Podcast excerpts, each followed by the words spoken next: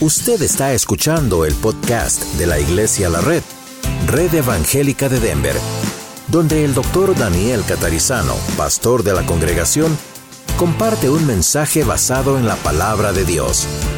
Ahora abra su corazón y permita que en los próximos minutos el Señor le hable y le bendiga. ¿Qué significa creer en Cristo? Esa es la pregunta que Dios quiere que escuchemos y respondamos esta tarde. ¿Qué significa creer en Cristo? Vamos a comenzar diciendo esto.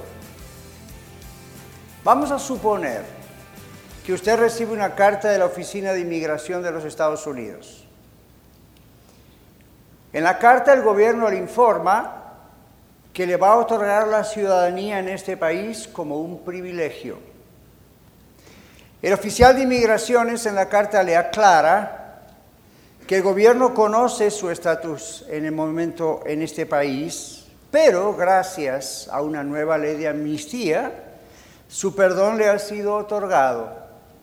Y si bien usted quiere recibirlo, su documento de ciudadanía está disponible para que usted lo reciba hoy.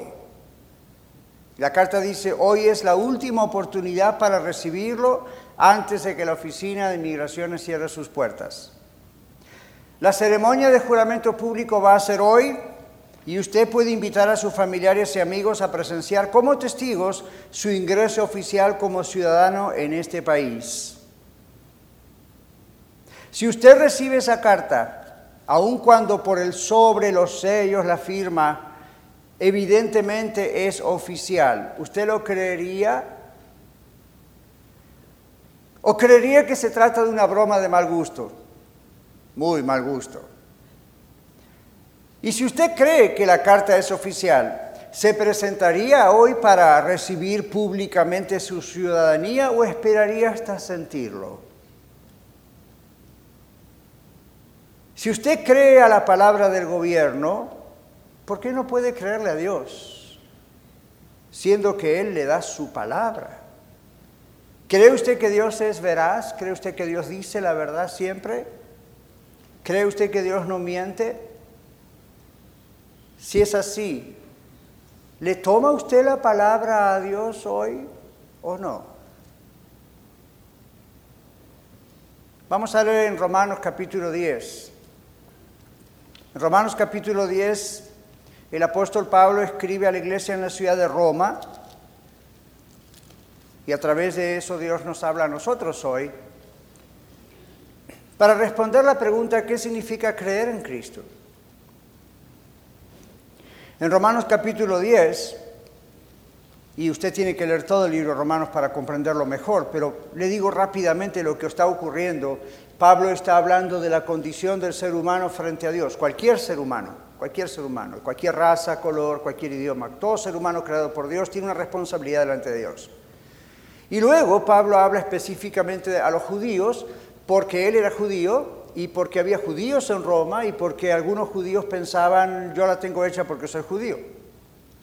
Recibí tradición, religión de mis padres, por lo tanto seguro soy salvo, Dios me ama y Dios eh, le ama, pero eso no significa que eran salvos, así nomás. Entonces Pablo los incluye. Luego Pablo incluye a los gentiles. ¿Quiénes son los gentiles? Todos los que no somos judíos. Usted y yo, cualquier otra nación sobre la tierra, que no somos judíos. Entonces cuando llega al capítulo 10, observe lo que dice. Verso 1. Si usted no tiene una Biblia aquí, levante su mano, por favor, y los sugieres le van a alcanzar uno, ya abierta en el libro de Romanos. Si se la lleva de regalo, ¿ok? Nos gusta regalar cosas, especialmente la Biblia. All right, por aquí tenemos a alguien. Tome esa Biblia, llévesela, es un recuerdo de su visita y ya abierta en Romanos 10. ¿Ok? All right. Vamos a abrirla en Romanos 10 y se la entregamos. Muchas gracias. Aquí otra vez. Muy bien. Romanos 10 dice esto, hermanos, Ciertamente el anhelo de mi corazón, dice Pablo, y mi oración a Dios por Israel, los judíos, es para salvación, porque yo les doy testimonio de que tienen celo de Dios, pero no conforme a ciencia, a un conocimiento apropiado, porque ignorando la justicia de Dios y procurando establecer la suya propia, no se han sujetado a la justicia de Dios. Porque el fin de la ley es Cristo. Toda la ley del Antiguo Testamento. El fin de la ley es Cristo. Todo apuntaba a Cristo. Para justicia a todo aquel que, que cree. Porque de la justicia que es por la ley, Moisés escribe así. El hombre que haga estas cosas, hombre o mujer, vivirá por ellas. Tiene la obligación de vivir por la ley. Verso 6, pero la justicia que es por la fe dice así, no digas en tu corazón, ¿quién subirá al cielo? Esto es para traer abajo a Cristo. O, ¿quién descenderá al abismo? Esto es para hacer subir a Cristo de entre los muertos. Verso 8, ¿mas qué dice? ¿Qué dice la Biblia? Cerca de ti está la palabra, en tu boca y en tu corazón. Esta es la palabra de fe que predicamos, que si confesares con tu boca que Jesús es el Señor y creyeres en tu corazón que Dios le levantó de los muertos, serás salvo. Porque con el corazón se cree para justicia, pero con la boca se confiesa para salvación. Pues la escritura dice, todo aquel que en él creyere no será avergonzado. Porque no hay diferencia entre judío y griego o gentil, pues el mismo que es Señor de todos es rico para con todos los que le invocan. Porque todo aquel que invocare el nombre del Señor será salvo. Gloria a Dios, ¿verdad? Señor, rogamos que tú bendigas esta predicación y solamente tú puedes tocar, Espíritu Santo, Espíritu de Dios, los corazones de todos nosotros. Oramos en tu nombre, Señor Jesús. Amén. Bueno, ¿qué significa creer en Cristo? Significa creer que Dios no miente. Significa creer que Cristo es el Hijo de Dios, en otras palabras, es Dios mismo en la carne. Creer en Cristo significa creer que Jesús murió en la cruz pagando por nuestros pecados, los suyos, los míos, los de la humanidad. Creer en Cristo significa creer que la muerte en la cruz no pudo detenerlo. Jesucristo resucitó al tercer día, venció la muerte, lo cual probaba que era Dios. Significa que creer que podemos ser salvos del castigo eterno solo gracias a Jesucristo. Significa creer en Cristo que debemos poner nuestra confianza solamente en Jesucristo y confesar esto públicamente. Pero vamos por parte. Creer en Cristo es creerle a Dios, creer lo que Dios está diciendo, creer que lo que Dios dice es verdad. Creer en Cristo significa apoyarse en lo que Dios dice, en la promesa de Dios de que solo Cristo salva.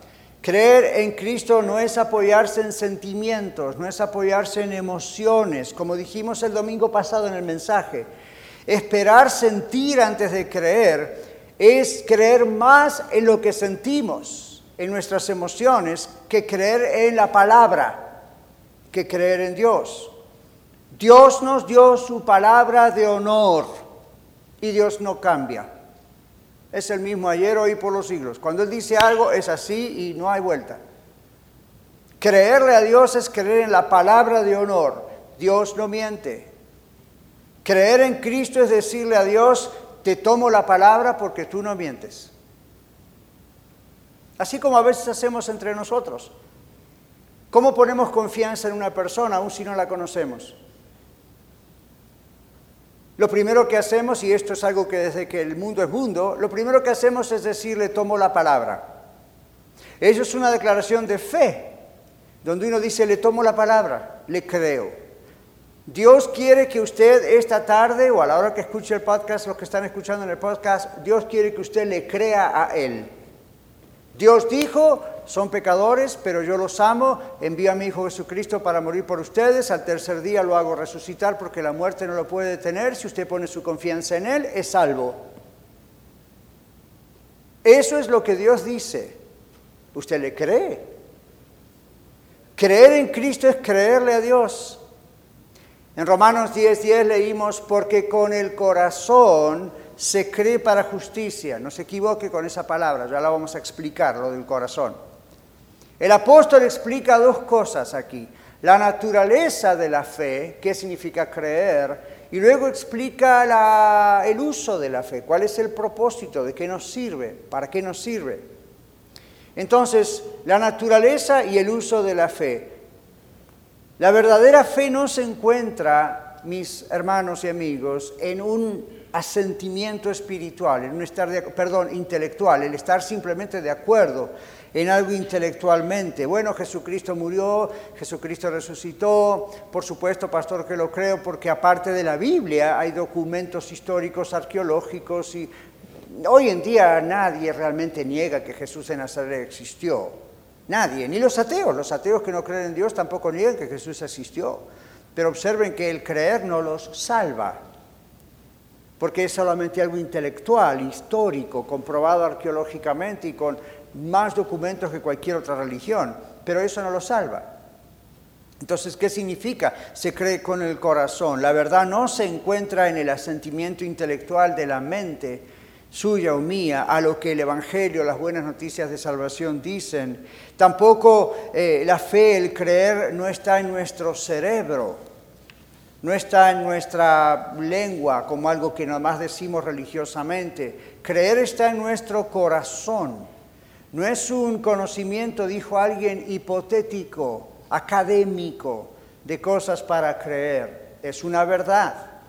La fe, el creer es obra del corazón. Uno cree con todo el corazón, pero por el corazón, atienda esto, el corazón, la Biblia no quiere decir nuestros sentimientos o nuestras emociones, ¿verdad? Usamos esa expresión, el corazón, y pensamos en el romance, pensamos en el amor a los hijos, en el amor a los jóvenes, en el amor a unos a los otros, pero aquí la Biblia no está usando la palabra corazón como el centro de las emociones.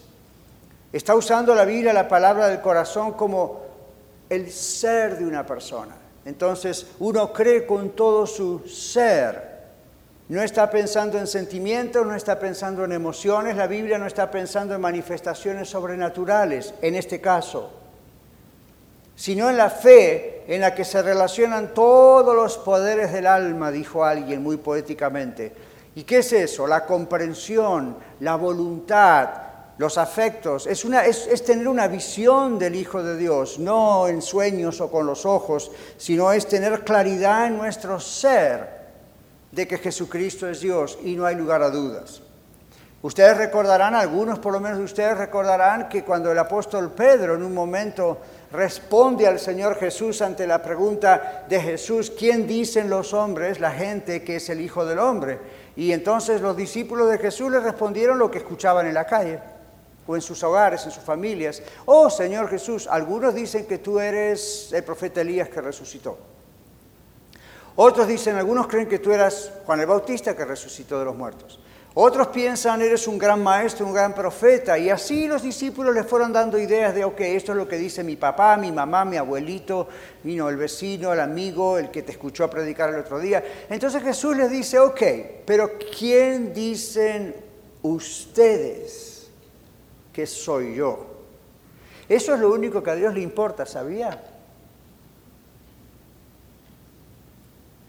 Cuando Dios esté, o cuando yo esté cara a cara con Dios en su presencia un día, el día del juicio final, y usted también, crea o no lo crea, eso va a ocurrir, Dios no me va a preguntar a mí, Daniel, ¿qué creía tu abuela? ¿Qué creía tu abuelo acerca de mí? ¿Qué creía tu papá o tu mamá? ¿Sabe por qué no lo va a preguntar a mí? Pues se lo va a preguntar a ellos. Cada uno va a dar a Dios razón de sí. Entonces Dios me va a preguntar a mí, pero ¿quién crees tú que soy yo? ¿Quién creías tú que soy yo? Porque ahí ya es muy tarde para hacer la decisión. ¿Quién creías mientras te dividen la tierra que era yo? Y Dios sabe en qué creía porque soy su hijo. Pero mucha gente cree de acuerdo a lo que otros creen. Yo le llamo a eso creer de segunda mano. Creer de segunda mano. Creer de segunda mano no sirve. Creer, dice la palabra de Dios, es donde con todo nuestro ser recibimos esa revelación de Dios. Jesucristo le dice a Pedro, bendito eres Pedro, bienaventurado eres Pedro. ¿Se acuerda por qué?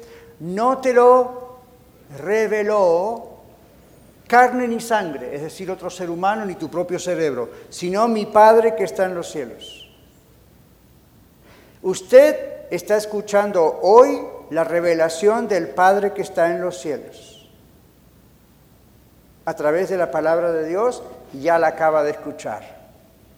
La palabra revelación no dice necesito una revelación especial, emotiva, emocional, un ángel. Eso ya pasó. La Biblia dice, esta es mi palabra, esta es la revelación especial. ¿La cree o no la cree? Pedro dijo, sí creo, tú eres el Hijo del Dios viviente. Y Jesús le bendijo, bienaventurado eres Pedro. Ahora, eso significa creer. Usted está escuchando la palabra de Dios, la palabra de Dios le dice quién es Jesucristo, está bastante claro, ¿verdad? Lo que él hizo, quizá usted lo escucha, ya lo ha escuchado por su religión, otras religiones, ya sabe la idea, ya sabe qué pasó, quién es Cristo, qué hizo, que murió, resucitó, y usted dice, ya, ya, ya, yo creo eso. La pregunta es, ¿cómo, cree eso? ¿Cómo cree eso? ¿Usted cree eso nada más porque se lo enseñó la abuela, el papá, mamá, la tradición? o, en su corazón usted dice, no lo puedo negar, yo sé que eso existe, yo sé que es así, yo sé que eso, y además mi corazón, ahí sí, mi pensamiento, todo está en que eso es así. ¿Sabe que si usted tiene eso en su corazón esta tarde, eso es porque Dios se lo reveló y usted está diciéndole que sí? Creer es aceptar esa revelación de Dios por medio de su palabra el día que Jesús fue bautizado y el día de la transfiguración, se escuchó una voz del cielo a los discípulos que estaban mirando a Elías, a Moisés y estaban entreteniéndose con estos dos santos hombres de Dios del Antiguo Testamento y se escucha y Dios dice, este es mi Hijo amado, a él. Y esto es lo que usted le dice al Señor y a mí también hoy. El Señor Jesucristo tal cual se lo presenta en la palabra de Dios, no otras versiones de quién es Jesucristo. El que está aquí, Él es el único Hijo de Dios. El Señor dice, este es mi Hijo amado, óiganlo a Él, síganlo a Él. La Virgen María en las bodas de Caná dijo, hagan todo lo que Él dice. ¿Sabe por qué? Porque ella sabía quién era Jesús. Y sus dedos no se fueron hacia ella, se fueron hacia Él. Hagan todo lo que Él les diga. Él es el Hijo de Dios, Él es el Salvador, Él es el único mediador entre Dios y los hombres. Escúchenlo, síganlo, adórenlo, pongan su confianza en Él, crean en Él. Él, Él, Él, Él, todo se trata de Él, eso es creer.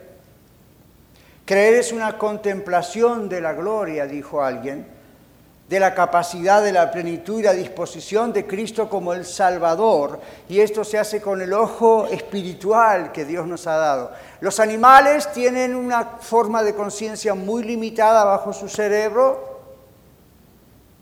Yo he tenido que estudiar un poco de eso por mi profesión y me di cuenta, los animales no tienen espíritu.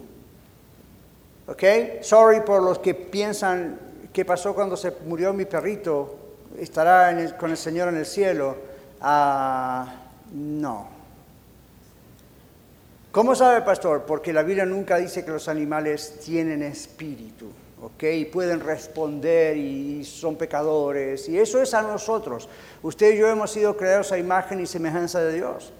Y eso nos ha dado la libertad de tomar decisiones, buenas o malas. Cuando hemos tomado malas decisiones, ¡pum! Ahí entró el pecado. Recuerda a Nieva entonces ahora todos somos pecadores, estamos destituidos de la gloria de Dios. Eso no significa solamente en el futuro no iremos al cielo a menos que tengamos a Cristo, sino que no podemos disfrutar la gloria de Dios. Si usted dice, pero yo una vez hice una decisión por Cristo, pasé al frente, me bauticé, a mí hice todo lo que me dijeron que tenía que hacer, pero honestamente, pastor, yo nunca siento la presencia de Dios. Para mí es, es alguien extranjero. Chances hay que usted nunca entregó su vida a Cristo. Chances hay que fue una decisión verbal bien intencionada. ¿Sabe por qué? Porque la Biblia dice que cuando conocemos a Cristo conocemos la gloria de Dios. Eso no significa que vemos, abrimos los ojos y vemos al Señor sentado en su trono, pero es indiscutible el sentir la presencia de Él. Es indiscutible que oramos y sabemos que no estamos hablando al vacío. Sabemos que, ven, esa es la experiencia de haber creído de todo corazón. Ahora, creer es esa contemplación de la gloria de Dios. Creer significa, como Pablo decía en el capítulo 2 de Filipenses, creer significa el querer conocerle cada vez mejor cada vez más y que no importa si está la muerte, la enfermedad o el dolor o la sanidad, Él es el centro de mi vida. Entonces, creer es aventurarse en la presencia de Dios. Creer significa postrarse a los pies del Señor, no religiosamente, sino genuinamente. Creer es resolver que aun si uno muere, va a morir ahí frente al Señor, en la presencia del Señor, como sea que ocurra esa muerte, y no tendrá uno otro Salvador más que el Señor. ¿Qué significa creer en Cristo? Creer, es apoyarse y confiar en Cristo, porque creemos quién es Cristo. Creer es la fe que obra por el amor, fe es confianza en Dios. Usted no puede poner fe o tener confianza en Dios a menos que realmente crea quién es Dios. Ahora usted dice, bueno, yo creo que Dios existe, creo que Él hizo el universo, creo que hay fine, pero no alcanza. Al contrario, eso es más condenación para usted. Si usted cree que Dios existe y que Él es el creador de todo y no cree la mayor creación de Dios que es su salvación en Cristo, esa misma palabra le condena. La Biblia tiene un texto horrible que dice, ustedes creen que Dios es uno, bien hacen, los demonios también creen y tiemblan. Y usted dice, Dios nos están comparando con demonios. No, no, no es un mecanismo de comparación. Simplemente Dios está diciendo, no es una creencia intelectual. A mí los demonios, cuando no eran demonios, vieron a Dios cara a cara. La Biblia dice que son ángeles básicamente caídos, rebeldes, o sea que no pueden negar que Dios existe, pero usted tampoco, usted dice yo, yo creo, yo estoy seguro que Dios existe, ok, felicitaciones, pero eso no le salva. Al contrario, un ateo que no cree en la existencia de Dios puede tener más posibilidades que usted. ¿Pero por qué? Porque creyendo le hace a usted más responsable delante de Dios. ¿Cómo usted puede decir yo creo que Dios existe y que Dios es Dios y le he orado, Diosito mío, todo lo que usted hace? Pero resulta que después nunca cree que Jesucristo es Dios, que es el Salvador. Usted dice, sí, sí, sí, yo lo creo. Si es así, ¿por qué no le sigue? ¿Por qué nunca lo ha hecho público, porque nunca se entrega a Él. Se me dice, estoy esperando sentir. ¿Qué tiene que sentir si lo que tiene que creer es a la palabra de Dios? Si usted cree que Dios le da su palabra y Dios no miente, Dios no le dice, y no crea que yo no miento cuando lo sienta. ¿Se imagina? Recibimos esa carta de migraciones y nos dice el gobierno con su sello y todo, aquí le dimos la amnistía. Y usted dice, y no, no voy a ir porque no lo siento. Cuando sienta, olvídese, eso va a venir después, la celebración viene después, no antes. Entonces, creer significa, estoy creyendo en lo que Dios dice. Él no miente y si Él dijo que es así, es así y yo pongo mi confianza en Él. Creer es la fe que obra por amor, el que cree mueve los afectos, despierta deseos del alma. Todo eso comienza cuando uno Ahora, dígame una cosa. ¿Usted vio alguna vez a un embrión caminando? ¿Sabe lo que es un embrión? Un feto, ¿verdad? Estábamos hace, rato, un rato hablando por Caleb, por Caleb. ¿Se acuerdan? ¿Por qué oramos por él y lo bendijimos y le hablamos y oramos? Porque ya está, ya nació. Dentro de un tiempo va a empezar a caminar, prepárense porque eso viene. Dentro de un tiempo va a empezar a caminar y a vivir la vida normal. ¿Qué quiero decir con esto? ¿Por qué no caminaba antes de nacer? Porque no había nacido. Usted no puede decir voy a caminar con Dios si aún no nació en Dios a través de Cristo. Usted todavía no nació, pero está en gestación. La Biblia dice, con el corazón se cree para justicia. ¿Qué significa esto? El uso de esta gracia de la salvación es para justicia. No es el lugar de la justicia de uno mismo. La Biblia dice que la fe no es nuestra justicia, como dice Pablo aquí, no es la justicia propia. ¿Qué pasaba con los judíos? Tenían justicia propia. Dios los había escogido como pueblo especial del cual iba a hacer nacer, a su hijo el Mesías en la carne y los judíos decían, la tenemos hecha. Somos el pueblo de Dios, somos un pueblo especial, como dice el canto. Ok, fine. Pero ellos tenían justicia propia. Decían, yo no soy malo, no maté a nadie. Como usted ha escuchado eso, ¿verdad? Yo escucho eso muchas veces. Yo no maté a nadie, yo no soy malo, yo no robé un banco, yo no esto, yo no esto, yo no esto yo no esto. Y con lo que está diciendo ya pecó. No hay justo ni siquiera uno, dice la Biblia. Y en los estándares tan altísimos, santo, santo, santo es Dios, ¿verdad? En ese estándar nadie califica, por más bueno que sea, nadie califica. Entonces ese es el problema, no si usted robó, mató, qué pasó. Eso es otro problema, pero delante de Dios el asunto es que nadie califica por cuanto todos pecaron. Entonces necesitamos una amnistía de Dios. Y ya la tiene, el Señor Jesús lo hizo. Pero el asunto es, ¿lo acepto o no lo acepto? ¿Lo creo o no lo creo? Con el corazón. Si lo hago con el corazón, si lo hago con todo mi ser, lo que estoy diciéndole a Dios es no es por mi justicia, no es por mi buena conducta, no es porque vengo de tal religión y, no, no es por nada que tenga que ver conmigo, tiene que ver solamente contigo. ¿Sabe por qué usted cree en Dios? ¿O sabe por qué usted tiene que creer en Jesucristo, Dios? Por lo que Él hizo y por quien Él es, no por lo que usted sienta no por lo que usted haya hecho o lo que usted haya dejado de hacer. Hay gente que me ha dicho en muchos lugares, pastor, yo quiero creer en Dios, yo creo en Dios y quisiera ser cristiano, es decir, tener el nombre de Cristo, seguidor de Cristo, pero el problema es que si usted supiese las cosas malas que yo he hecho, yo creo que Dios, yo no tengo perdón de Dios. ¿Escuchó eso alguna vez, verdad? Permíteme decirle que si usted está pensando en eso, usted está insultando a Dios. No, no, no, pastor, yo no quiero insultar a Dios, dice usted. ¿Sabe por qué lo está insultando? Porque si usted dice todo lo malo que usted es, todo lo mala que usted es, todas las perversidades que a lo mejor ha hecho en el mundo, y usted dice que eso no tiene perdón de Dios, usted está diciendo que Dios es limitado. Dios tiene poder para perdonar ciertos pecados, el mío no, es demasiado grande. La Biblia dice que la sangre de Cristo, su Hijo, nos limpia de todo pecado. ¿Qué es todo?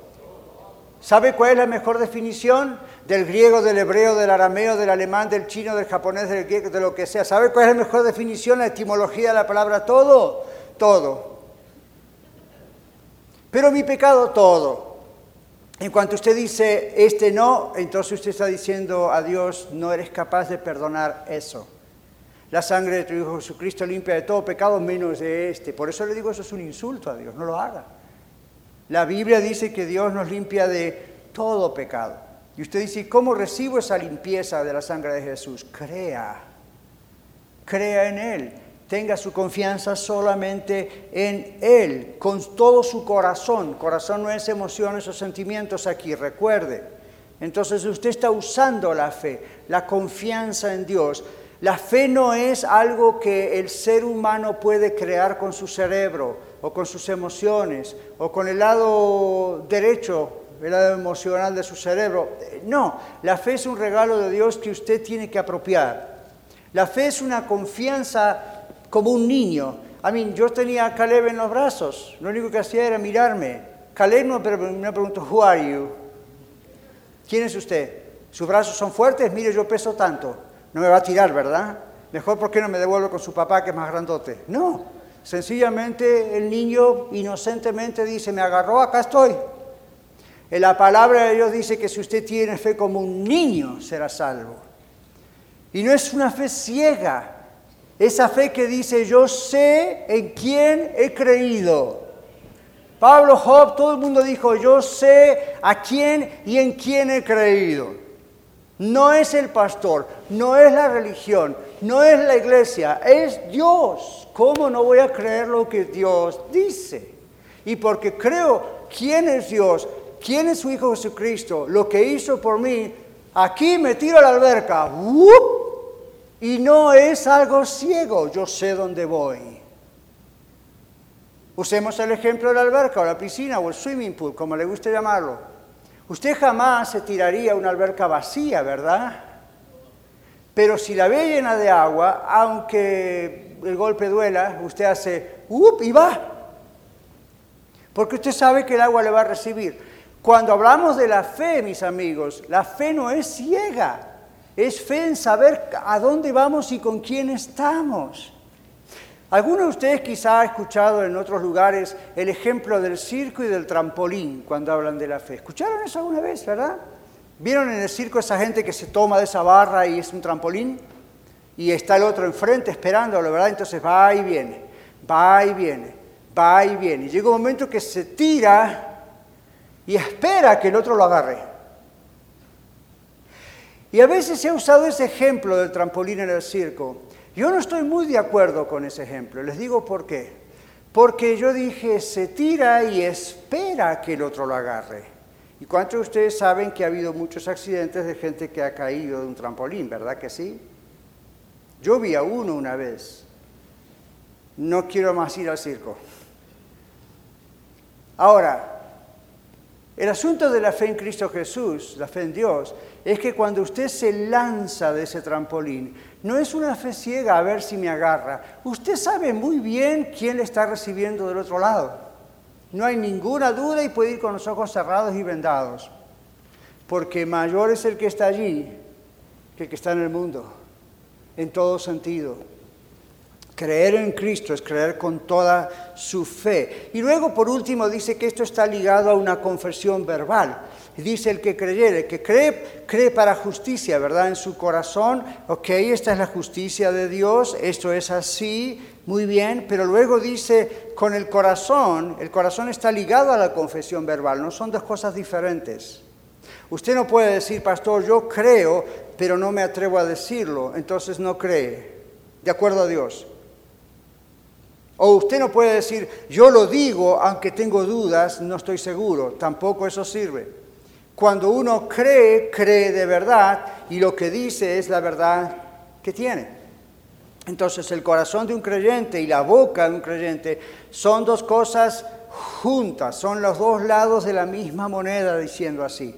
Entonces, los cristianos de la primera iglesia que existió hace dos mil años atrás, lo que llamamos la primitiva iglesia, aún para bautizarse, hacían esa confesión pública, por eso yo lo hago aquí, aquí lo hacemos en la iglesia Aurora Norte, donde tengamos en el futuro. Esa es la idea. Se bautiza una persona que cree en Jesucristo como el único y suficiente Salvador y lo cree de verdad. Le ha entregado su vida porque se tiró en las manos de Dios y sabe que ahí puede confiar. El bautismo muestra eso como en un video, muestra eso gráficamente. No va a salvarle, simplemente le muestra públicamente esa confesión. Pero los cristianos primitivos confesaban esto todo el tiempo, no solamente en un bautismo, en el río, donde sea. Alguien dijo, la confesión es la fe que sale de su silencio para anunciarse.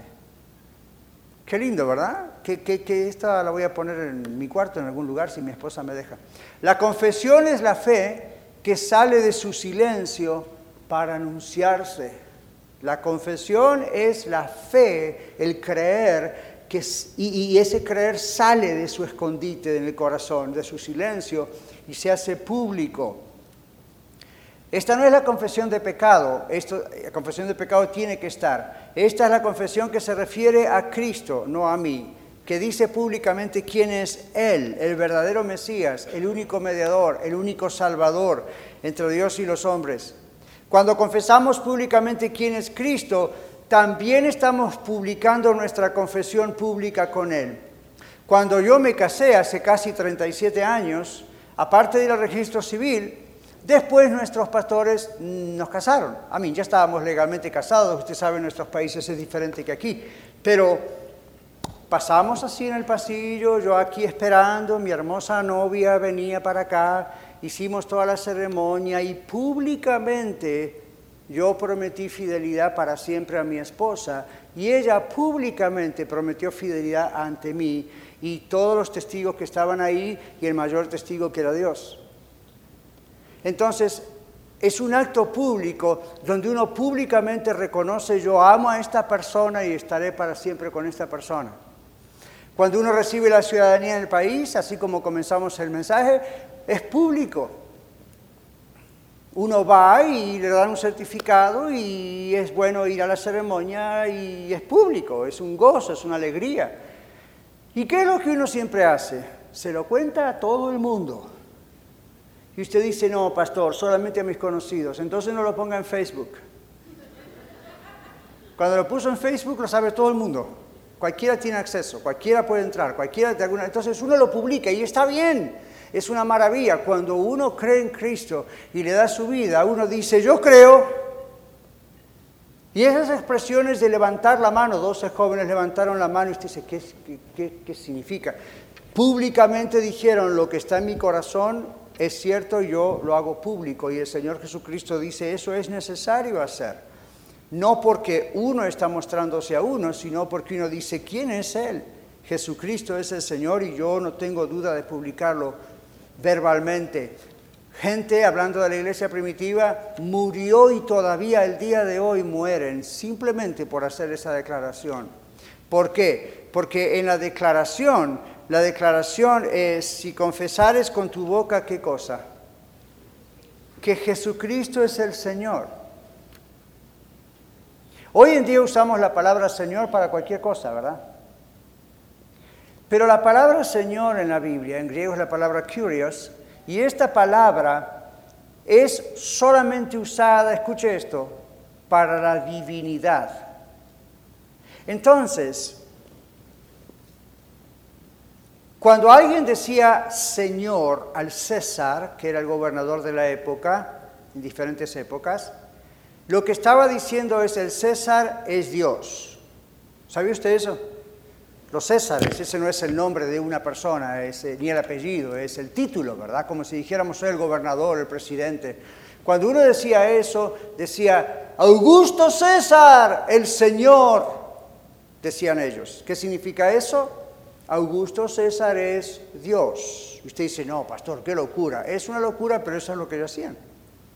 Los Césares decían, yo soy Dios y me tienen que adorar. ¡Wow!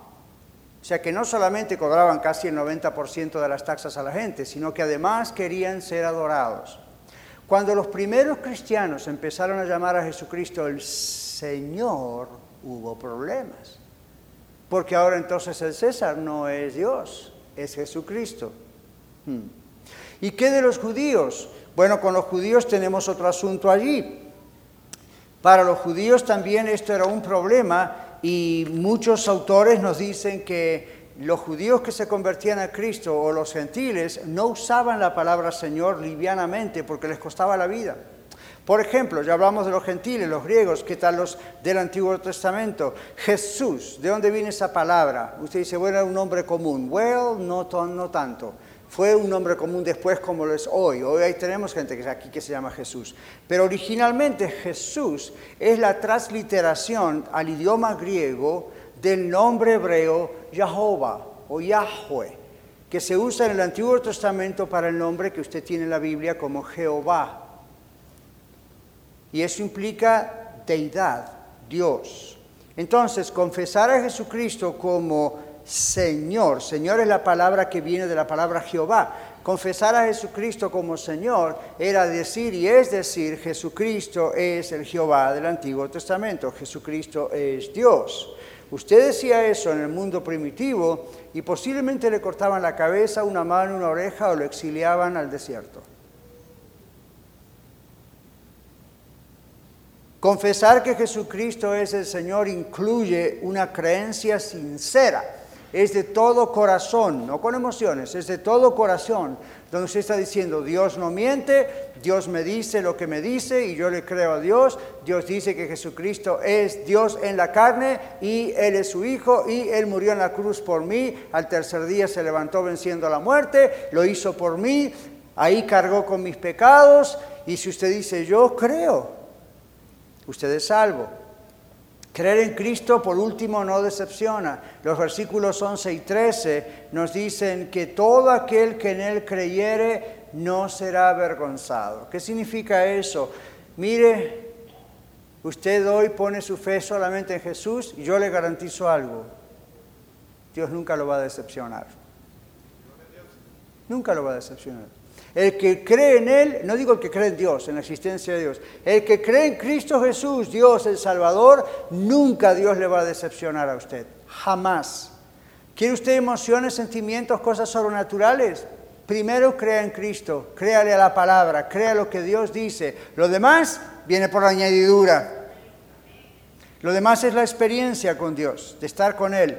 Creer en Cristo no es una fe mental, histórica, intelectual o arqueológica, no es una fe fingida. Creer en Cristo es con el corazón, un alma renuncia a su propia justicia. La Biblia llama eso arrepentimiento. Voy a hacer un breve paréntesis acá porque muchas veces yo escucho que hay problemas con la palabra arrepentimiento, ¿verdad? Usted va a una iglesia, esto me pasó a mí también antes. Usted va a una iglesia, escucha un mensaje como el de hoy y el predicador le dice, arrepiéntase de sus pecados. ¿Lo ha escuchado eso, verdad? Pues, pues claro, todos decimos esto, lo que la Biblia dice, arrepiéntase de su pecado. ¿Qué es lo primero que le viene a usted en la cabeza? Ayer yo mentí, o ayer robé, o cuando era niño hice esto y lo otro, o adultereo, forniqueo, robé algo. Y verdad viene una lista de los pecados que hemos hecho. Tengo noticias para usted. Eso no es lo que dice la Biblia. Eso incluye pero ¿sabe de qué tiene que arrepentirse un ser humano? ¿Sabe de qué me tuve que arrepentir yo hace más de 40 años? ¿Y sabe de qué tiene que arrepentirse usted si no lo ha hecho? De la justicia propia. ¿Qué significa eso? Yo estoy bien con Dios. Yo no soy malo. Yo no le hago mal a nadie. Y si robo es mi problema, yo a usted no le hago daño. Y si yo soy esto, lo otro, y tengo este estilo de vida y lo otro, y no, es una cuestión entre Dios y yo. Y la Biblia dice, arrepiéntase de eso. ¿Sabe por qué? Porque todo eso indica que es más importante que confesar públicamente quién es Jesucristo. Entonces uno se arrepiente de la justicia propia, se arrepiente de querer salvarse a uno mismo, se arrepiente, arrepiente de seguir una tradición pero no ser salvo y estar inseguro. Entonces uno dice, me arrepiento de eso. Arrepentimiento significa cambiar de idea, pero no intelectual, sino con todo el corazón. Entonces uno dice, me arrepiento y busco la justicia de Jesús. ¿Cuál es la justicia de Jesús? Por lo que Él hizo, que es la justicia de Dios, yo soy salvo. Entonces me apoyo en la justicia de Dios. ¿Quién pagó la fianza? Jesús. ¿Quién me produjo la amnistía con Dios? Jesús. Entonces esa es la justicia de Dios, se llama la gracia. Y la Biblia dice, por gracia de Dios, sois salvos. Y esto no es inteligencia o don de ustedes, es don de Dios. Es la justicia de Dios. Es lo que ni el diablo sabía que iba a pasar. Esta es la justicia de Dios. Por gracia sois salvos, y esto no es inteligencia de vosotros, es don de Dios, no es por obras para que nadie se gloríe. Olvídese de su propia justicia, de tratar de ganarse la salvación, olvídese de sus propias obras, descanse en la obra de Jesucristo, amén. Descanse en la obra de Jesucristo. Concluyo con esto. ¿Cuántos de ustedes se acuerdan de la historia de Felipe y el etíope eunuco? No tenemos tiempo de leerlo, pero está en el capítulo 8 de Hechos. Mateo, Marcos, Lucas, Juan, Hechos en la Biblia, Nuevo Testamento. Búsquelo después, Hechos 8.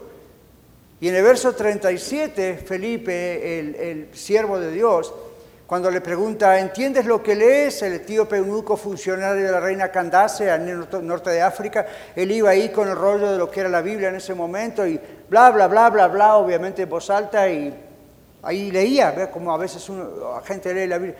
Entonces el Espíritu Santo le dice a Felipe, acércate a ese carro.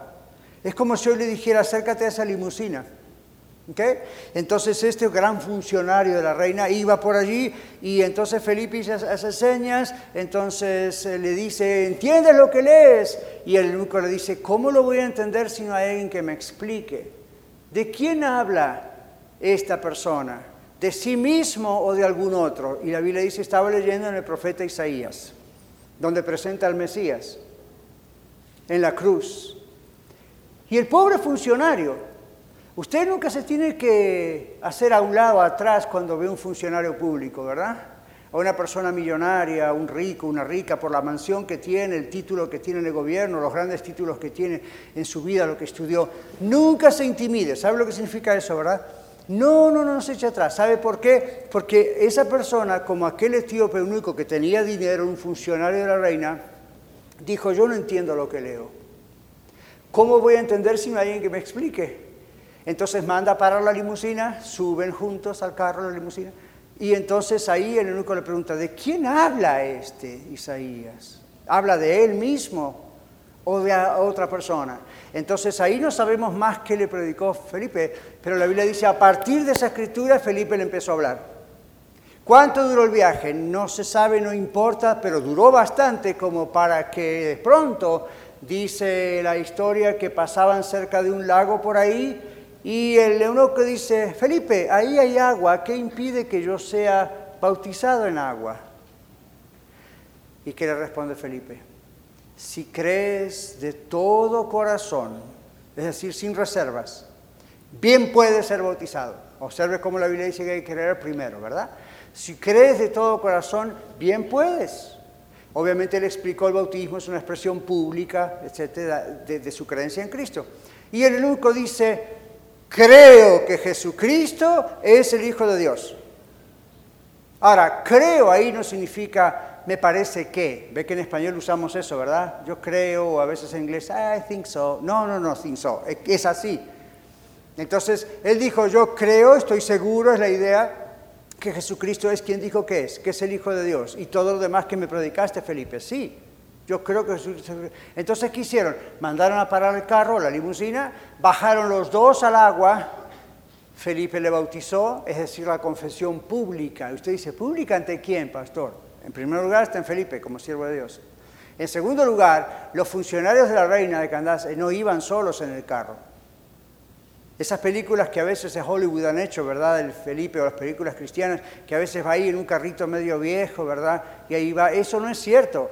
La historia nos dice que estos funcionarios iban con un montón de gente, security. ¿Vieron ustedes cómo viaja el presidente o los embajadores o la gente oficial? Nunca están solos. Siempre tienen un montón de gente alrededor. Y no los voy a aburrir con la posibilidad de cuánta gente había. Había gente públicamente, el funcionario, el mero mero, delante de todos sus esclavos, sus siervos, confiesa que Jesucristo es el Señor y solamente hay salvación en Él. Eso significa creer. Esta declaración del etíope eunuco, de Etiopía, contiene una confesión tan clara de la fe en Cristo Jesús que esa confesión se requería en la iglesia primitiva antes de bautizar a una persona y siempre se siguió haciendo desde hace dos mil años. ¿Comprende lo que significa creer en Cristo? ¿Comprende que Dios no le puede mentir a usted ni a mí? ¿Comprende y cree usted que Dios dice que es la única forma de ser salvo, ser un hijo de Dios, es que usted ponga su confianza, que crea realmente en Cristo? Termino con esto.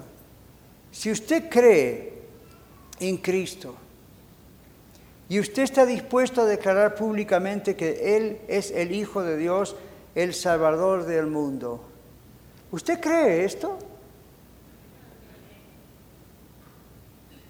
Yo tengo mi mano levantada y sin ninguna pena le digo a usted, yo creo esto. Yo creo que Jesucristo es el Hijo de Dios. ¿Quién más cree que Jesucristo es el Hijo de Dios? El Salvador del mundo. Que no hay otro nombre bajo del cielo dado a los hombres en que podamos ser salvos que no importa si lo siento o no lo siento, yo creo la palabra de Dios, Dios no miente. ¿Usted lo cree? ¿Usted cree que Dios no miente? Debe decir una cosa, hoy no diga amén. Y usted dice, ¿por qué, pastor? Usted sabe lo que significa amén, ¿verdad? Que así sea. Yo levanto la mano para decir, así es. ¿Usted cree que Dios es Dios y no miente? ¿Usted cree que Jesucristo es Dios que murió y resucitó para salvarle a usted y Dios no le puede mentir? Así es. El que cree con su boca y confiesa con su corazón es salvo. Con el corazón se cree para justicia, públicamente se confiesa para salvación. El Señor Jesucristo dijo, todo el que me confesare delante de la gente, yo le confesaré públicamente delante de mi Padre que está en los cielos. Todo el que me niega delante de la gente, que se avergüenza de mí, yo también le voy a negar delante de mi Padre que está en los cielos. Y uno dice, bueno, yo no me avergüenzo, pero ¿por qué no se atreve a confesarlo? Yo quiero sentir, eso es una forma de negar a Jesús. Varios de ustedes a través del tiempo me han dicho, pastor, yo quiero ser cristiano. No, no la religión cristiana, yo quiero seguir a Cristo. Pero ¿sabe qué? Eh, quiero esperar sentirlo. Hoy es una advertencia que Dios nos está dando, mis amigos.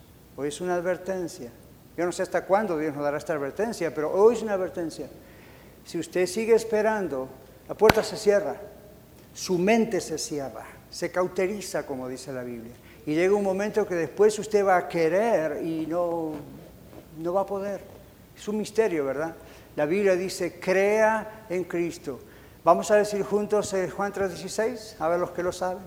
Porque de tal manera amó Dios al mundo, para que todo aquel que en él cree no se pierda, mas tenga vida eterna. ¿Hace más sentido ahora Juan 3:16 después de este mensaje? ¿Se da cuenta de lo que significa creer? Padre, en el nombre de Jesús te damos gracias por todos aquellos que sinceramente levantando sus manos dijeron, Señor, tú eres Dios, tú no fallas, tú esa es tu palabra y tú no puedes mentir. Más allá de lo que yo piense, esa es mi opinión y no sirve. Más allá de lo que yo sienta emotivamente, eso no sirve. Mis emociones van, vienen, suben y bajan. Más allá de lo que yo haya escuchado, no sirve. Señor Padre, Rey del universo, creador del cielo y de la tierra, de todo lo que existe visible e invisible, yo creo en ti y tú no puedes mentir. Tú me dices que has enviado a Jesucristo, tu único Hijo, para pagar por mis pecados en la cruz del Calvario. Y si yo deposito mi fe y mi confianza solamente en ti, tú me garantizas que soy salvo, Tú me dices que me has adoptado como un hijo tuyo. Tú me dices que tu Espíritu Santo, tú mismo vienes a vivir en mí, me llenas y te derramas en mí desde ahora y para siempre. Tú, Señor, es el que dices que ahora soy una nueva criatura. Todo lo pasado pasó, ahora tú comienzas de cero y yo comienzo de cero contigo. Te alabo y te bendigo, Señor, porque tú eres el Salvador del mundo Padre, a todos aquellos que por primera vez han levantado sus manos, como estos doce jóvenes en el campamento, han nacido de nuevo. Señor, yo sé que hoy pueden estar sintiendo algo especial o nada todavía, pero muéstrales con tu paz en sus corazones que tú estás allí. En la transformación que verán a partir de hoy en sus vidas, en la manera diferente de pensar que comienza a partir de hoy, porque tú estás allí y permíteles, Señor, que ellos nunca, nunca, nunca se avergüencen de ti. Lo pedimos en el nombre de Jesús, dándote gracias, Señor Jesús, por ser nuestro único Salvador. Amén. Muchas gracias por escuchar el mensaje de hoy. Si tiene alguna pregunta en cuanto a su relación personal con el Señor Jesucristo o está buscando unirse a la familia de la Iglesia La Red, por favor no duden en contactarse con nosotros.